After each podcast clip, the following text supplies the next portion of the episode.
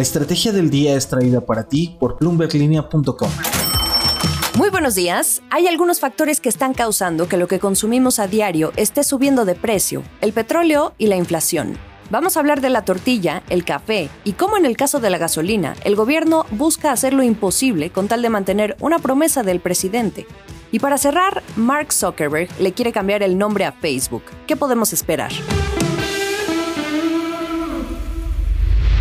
¿De qué estamos hablando? A mayor precio, mayor estímulo. Hacienda hace lo imposible para que pagues menos gasolina. Esto resume lo que ha estado haciendo el gobierno mexicano ante la recuperación de los precios del petróleo y ante la promesa del presidente López Obrador de no más gasolinazos.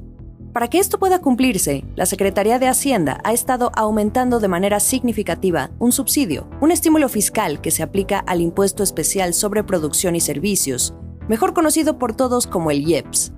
Esto ayuda a que el precio de lo que una persona paga por la gasolina se mantenga relativamente controlado, aunque esto implique pérdidas en impuestos que pudiera estar recibiendo el gobierno a través del SAT ¿Por qué hablamos de esto? Y me regreso a esta afirmación que hacía en un principio de que a mayor precio mayor estímulo. Recordemos que los mexicanos, cada que compran un litro de gasolina magna, premium o diésel, pagan dos impuestos, el IEPS y el IVA, este último que es siempre de 16%. Pero en el caso específico del IEPS, este puede ajustarse a la baja para amortiguar esta alza que pueda haber durante el año cuando el precio del petróleo sube, y así ayudar a la cartera de los consumidores. Cada viernes, Hacienda da a conocer en el diario oficial de la Federación este estímulo fiscal al IEPS que toca para la semana siguiente. El que dio a conocer para esta semana, que está corriendo del 16 al domingo 22 de octubre, fue récord. Es decir, la gasolina magna, que es la de mayor consumo en México, no había tenido un estímulo fiscal tan alto desde que comenzó la liberalización de precios en México en enero de 2018.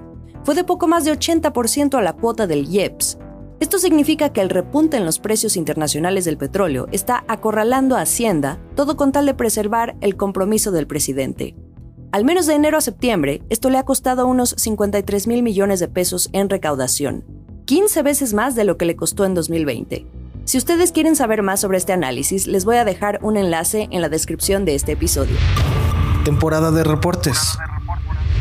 Y ahora hablemos de cómo sus tacos pueden costarles más caro. Ayer conocimos que Gruma, la principal productora de harina de maíz en México, puso en marcha un alza de precios para compensar los mayores costos que la materia prima está teniendo. Esto hizo que a los clientes no les cayera bien la noticia y redujeran sus compras de harina de maíz. Nadie contento porque esto hizo también que los volúmenes de venta de Gruma en México bajaran un 2% en el tercer trimestre contra 2020. Esta misma acción del alza de precios la aplicó en Estados Unidos. Y así como la materia prima para hacer tacos se encarece, el café también. Ayer reportó Nestlé, que es la dueña de Nescafé y Nespresso. La empresa le dijo a los inversionistas que el café se volverá más caro a medida que la empresa comience a sentir la presión de los costos cada vez más altos, también de la materia prima. Así que esta también se une al club de los que están incrementando precios mientras lidian con un nivel acelerado de la inflación y que de entrada ya nos advierten que puede acentuarse en 2022. Así que esperemos un próximo año en donde tengamos que abrir más la cartera para ese cafecito y no solo del que vende Nestlé. El último sorbo. Es hora de hablar de Facebook, porque desde ayer comenzó a circular la noticia de que Mark Zuckerberg quiere cambiarle el nombre por algo que vaya más en línea al metaverso, este concepto que ha estado promoviendo mucho, sobre todo este año, y que se refiere al universo virtual, que combina el mundo físico y el digital. Lo curioso no es que le quiera cambiar el nombre, sino que lo hace en un momento en que su empresa vive un fuerte escrutinio en diferentes frentes, ya sea por sus prácticas internas de privilegiar el negocio por encima del bien de los usuarios, y que ya hemos platicado en otros episodios, o bien su dominio en el mundo del Internet mediante las diferentes aplicaciones que tiene. Se espera que sea la próxima semana, el 28 de octubre, cuando el CEO de Facebook nos dé más detalles sobre este cambio, y puede que la red social que todos conocemos mantenga el nombre de Facebook, tal cual, pero lo que sí cambiaría sería el nombre de la empresa matriz, aunque abarca no solo a Facebook, sino a WhatsApp, Instagram y otras marcas. Una empresa que ya ha hecho esto, por ejemplo, es Google, que hace muchos años dejó de ser el conglomerado Google y que ahora más bien es Alphabet. Por ahora todo son especulaciones, pero lo que sí sabemos es que Mark Zuckerberg quiere impulsar este tema del metaverso porque dice que las personas allí vivirán, trabajarán y hasta harán ejercicio. Yo por ahora ya me considero más que inmersa en un universo virtual, pero ¿qué tan saludable es esto? En fin, ¿Cómo creen que le vaya a poner Mark Zuckerberg a esta nueva empresa matriz? Les dejo esta reflexión y la pregunta a la imaginación.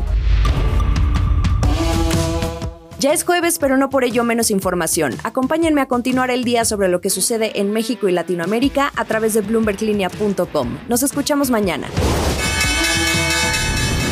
Esta fue la estrategia del día, escrito y narrado por Jimena Tolama, producido por Arturo Luna y Daniel Hernández. Que tengas un día muy productivo.